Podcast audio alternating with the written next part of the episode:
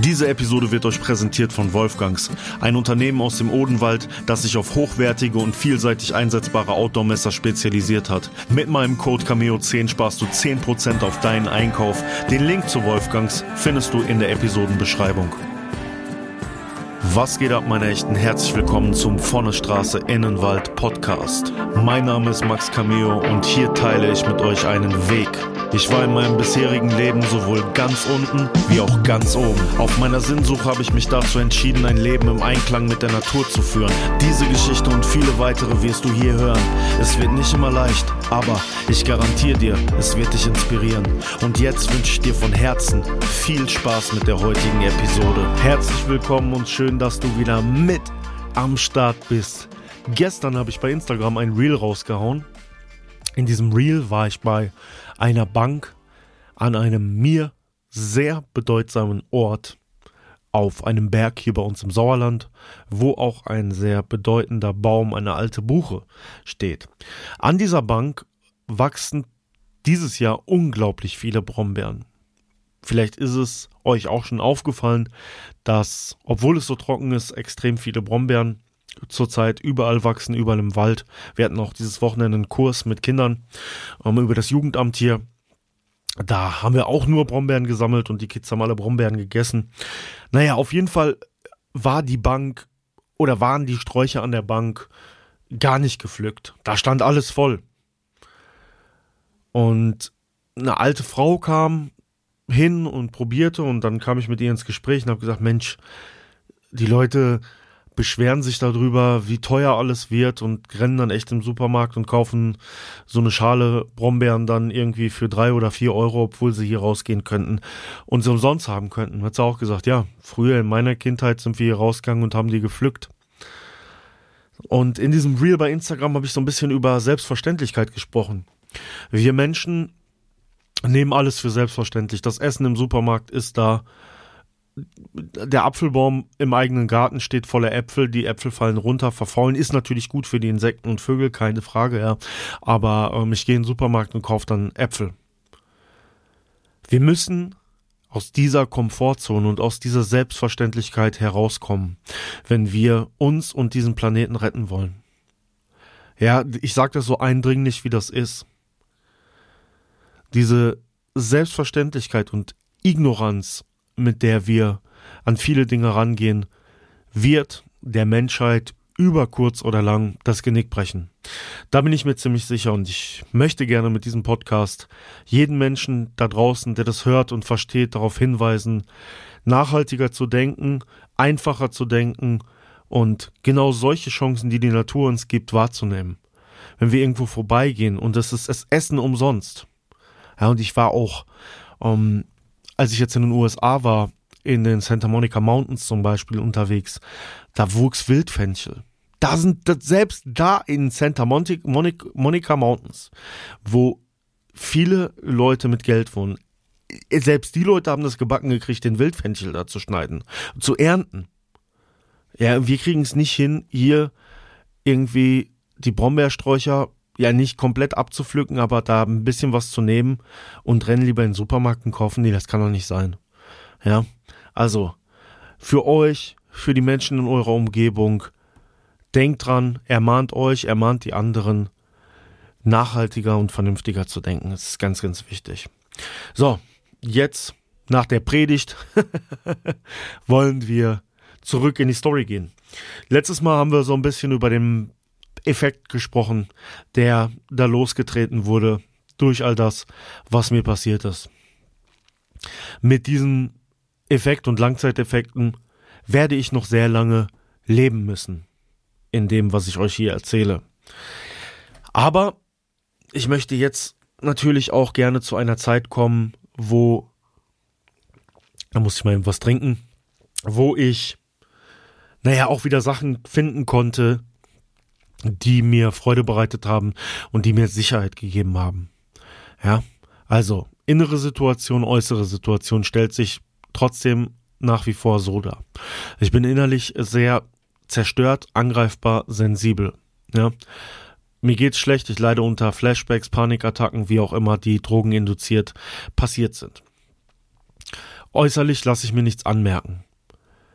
Ich versuche so wenig wie möglich nach draußen zu gehen und so wenig wie möglich Kontakt mit der Außenwelt zu haben. In der letzten Episode habe ich schon gesagt, dass Mädchen so die ersten Schritte waren, wo, wo ich das wieder machen konnte. Und ähm, jetzt möchte ich auf etwas zu sprechen kommen, was maßgeblich die nächsten Jahre für mich sehr wichtig sein wird und auch mein Rettungsanker ist. Und das war Musik. Ja, ich habe ja schon erzählt, dass ich früher diese Crew mit den Jungs gegründet hatte und wir da ein bisschen rumgerappt haben. Schon sehr früh auch meine eigenen Texte geschrieben.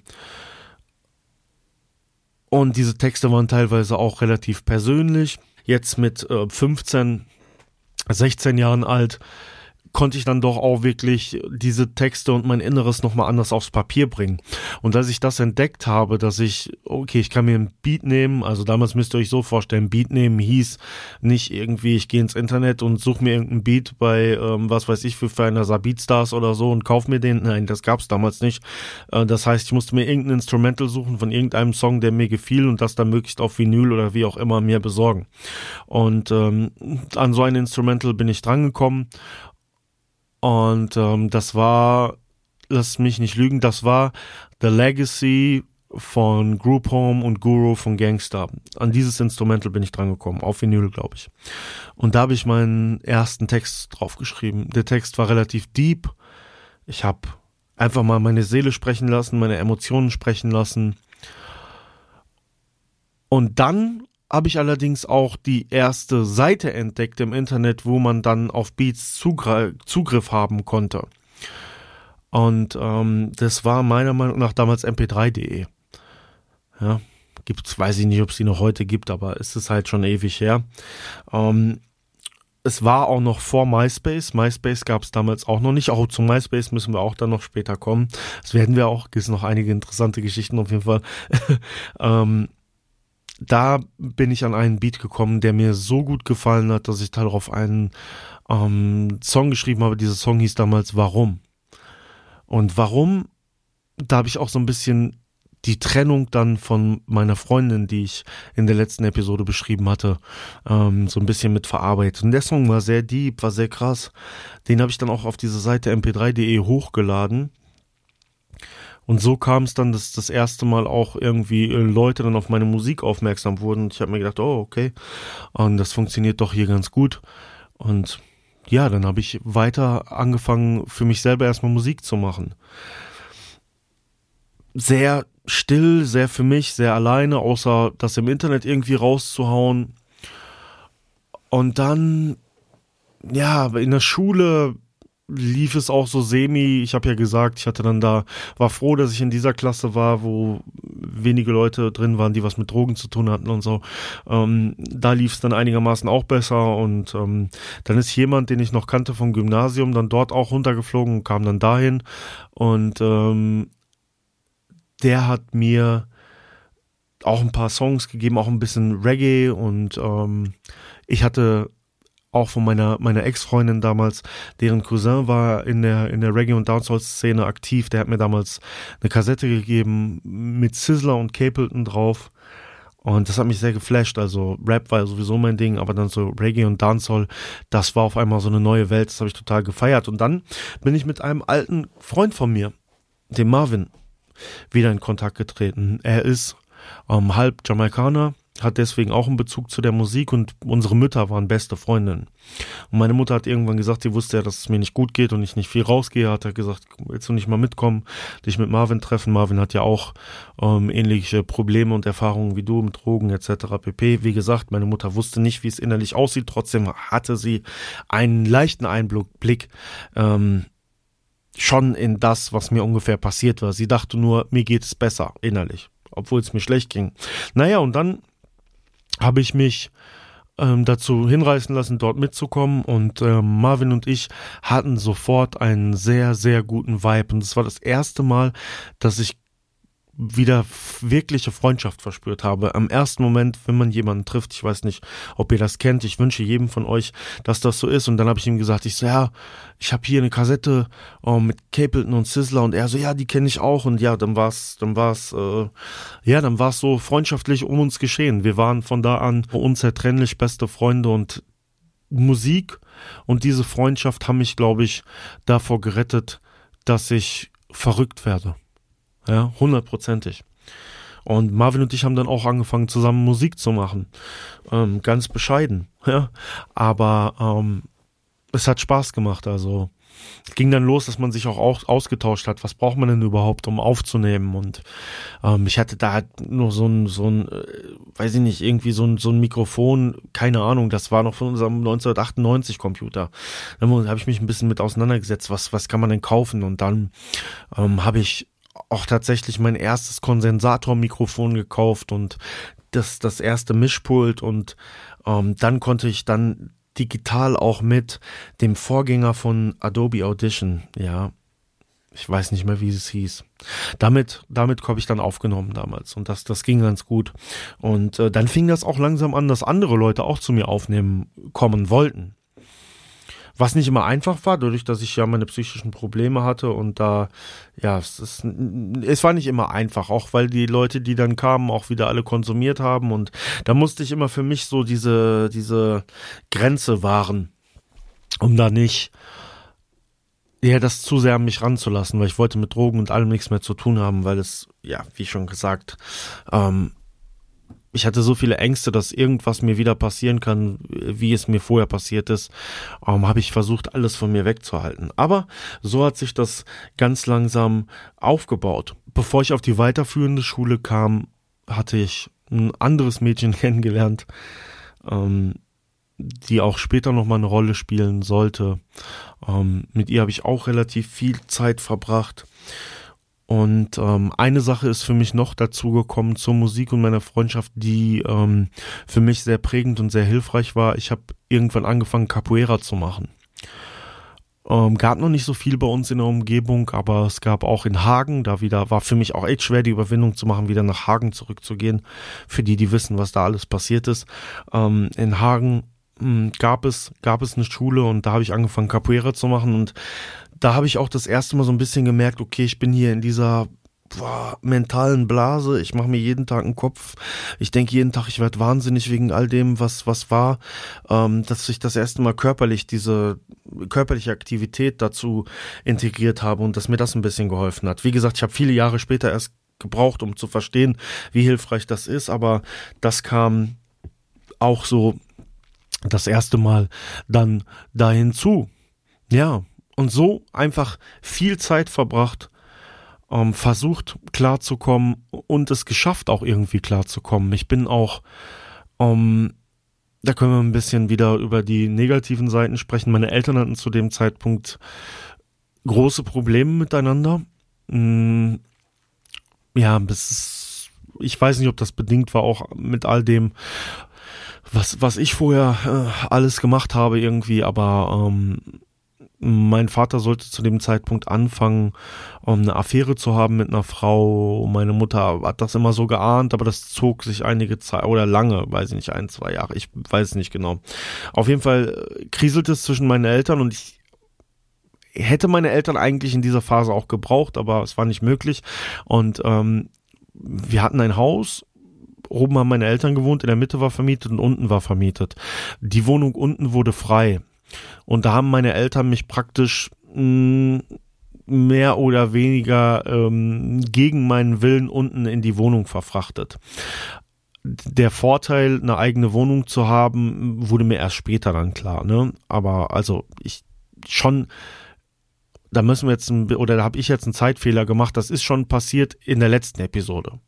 Ja, also meine erste Freundin, die ich hatte, die war schon mit mir in dieser Wohnung.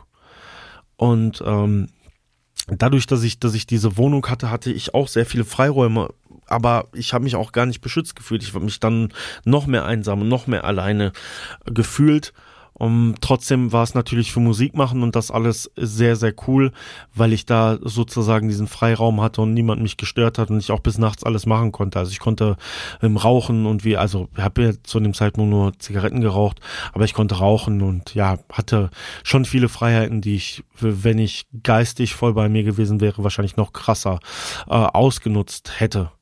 Ich hatte auch dann teilweise nochmal Kontakt zu Graffiti-Leuten. Ähm, das war auch für die Leute ein Vorteil, wenn wir dann uns da nachts äh, oder wenn wir, wenn die ich gesagt habe, Leute übernachten bei mir und dann konnten wir natürlich nachts einfach aus der Wohnung raus und da abhauen.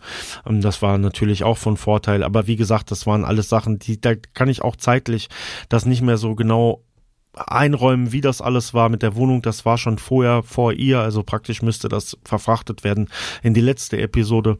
Ähm, die Zeit war so schwammig und ich habe unter so enormem psychischen Druck gestanden, ähm, dass diese extremen Gefühle zwischen äh, gut und böse, die mich heute tatsächlich auch teilweise vielleicht auch bis heute noch geprägt haben. Ich bin heute noch immer ähm, teilweise sehr extrem in meinen Emotionen und auch in meinem Wankelmut, wenn man das so nennen will. Ähm, das hat mit Sicherheit sich damals auch geprägt, dadurch, dass ich mit allen Mitteln immer versuchen musste, mich aus dem negativen den Depressionen und den schlechten Gefühlen halt herauszukämpfen, bin ich sehr stark der Überzeugung, ähm, dass das ähm, dass, dass das daher rührt, ja, dass ich da ähm, war schon vorher eine extreme Persönlichkeit, aber da vielleicht auch noch ein bisschen extremer wurde. Ich hatte dann noch mein Angebot tatsächlich das erste Release zu machen. Das war auch über diese Seite mp3.de. Ähm, da kam ein Label auf mich zu, ähm, das einen Song von mir haben wollte, um den zu releasen auf einem Album. Ähm, das habe ich dann damals auch gemacht. Äh, das Release ist dann später erst rausgekommen, 2000 2003, glaube ich, 2002, 2003, glaube ich, kam das raus. Ich ähm, habe dann auch irgendwann die Realschule dann abgeschlossen und ähm, bin auf die weiterführende Schule gegangen, eine weiterführende Schule für Grafik.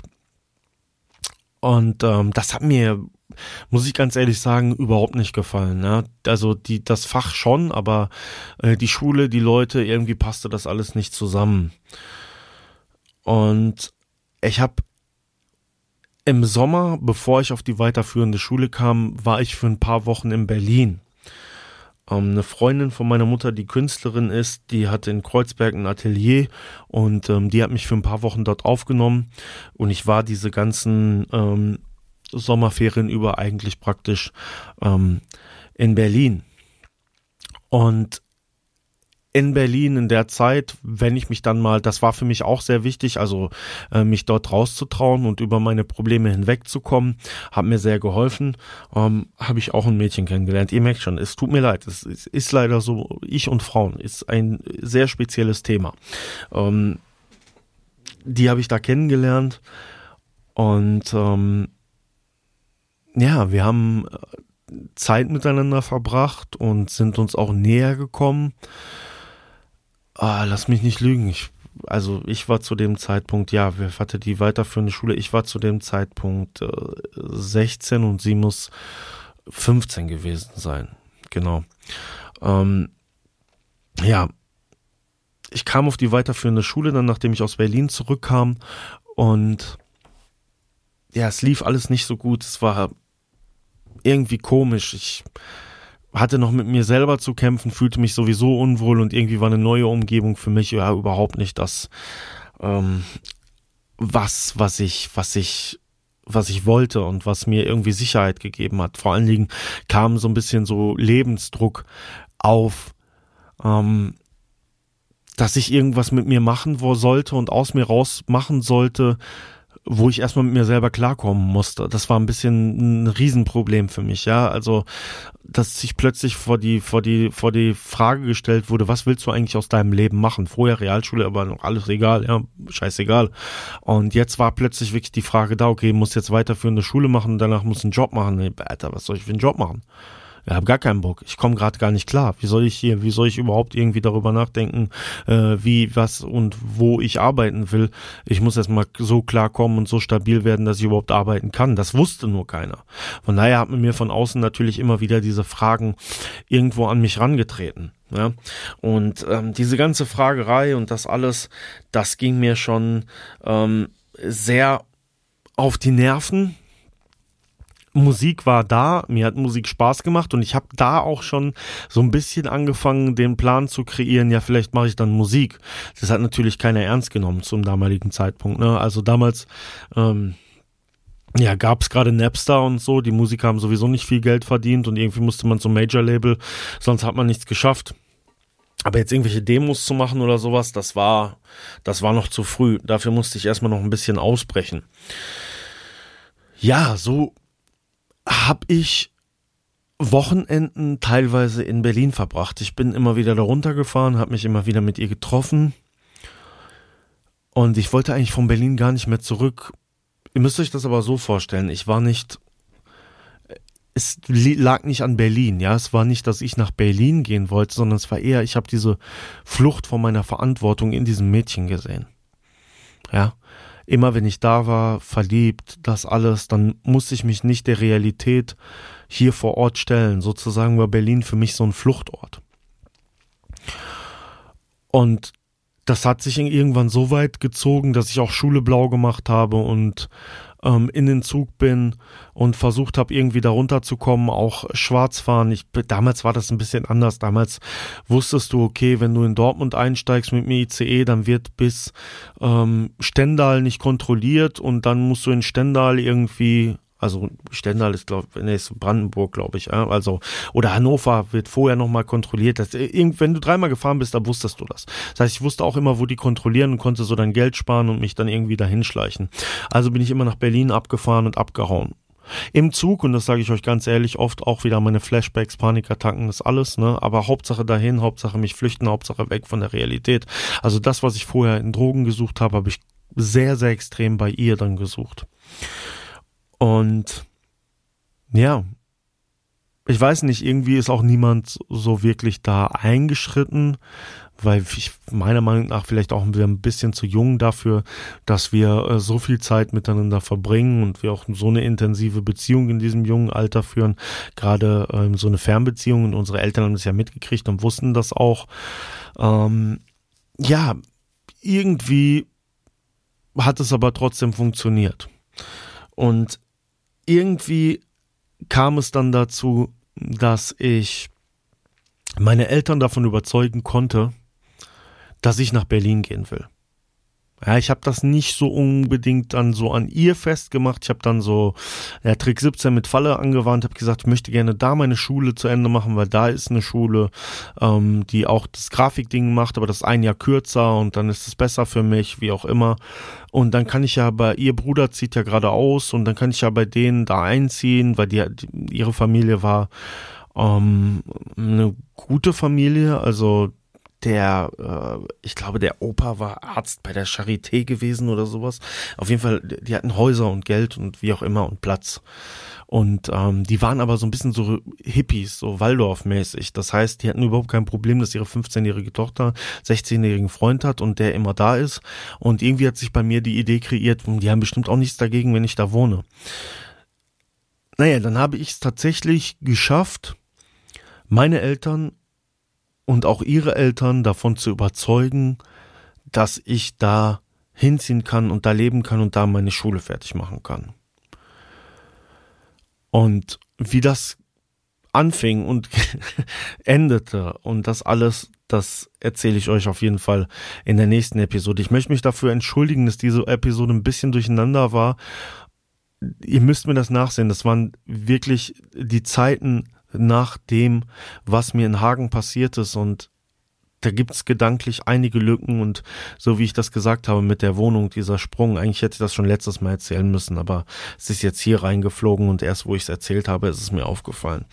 Aber ich kann euch versprechen, Berlin wird sehr krass, sehr intensiv. Ähm, habe ich mich auch mit vollkommen mit überfordert. Ja, das war ähm, hätte ich nicht machen sollen, aber war vielleicht für meine weitere Entwicklung auch dann wichtig.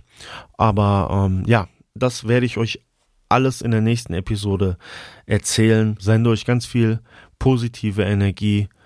In diesen trockenen Zeiten draußen ist es viel zu trocken. Geht trotzdem in die Natur, genießt es. Lasst es euch gut ergehen. Wir hören uns nächste Woche wieder. Peace.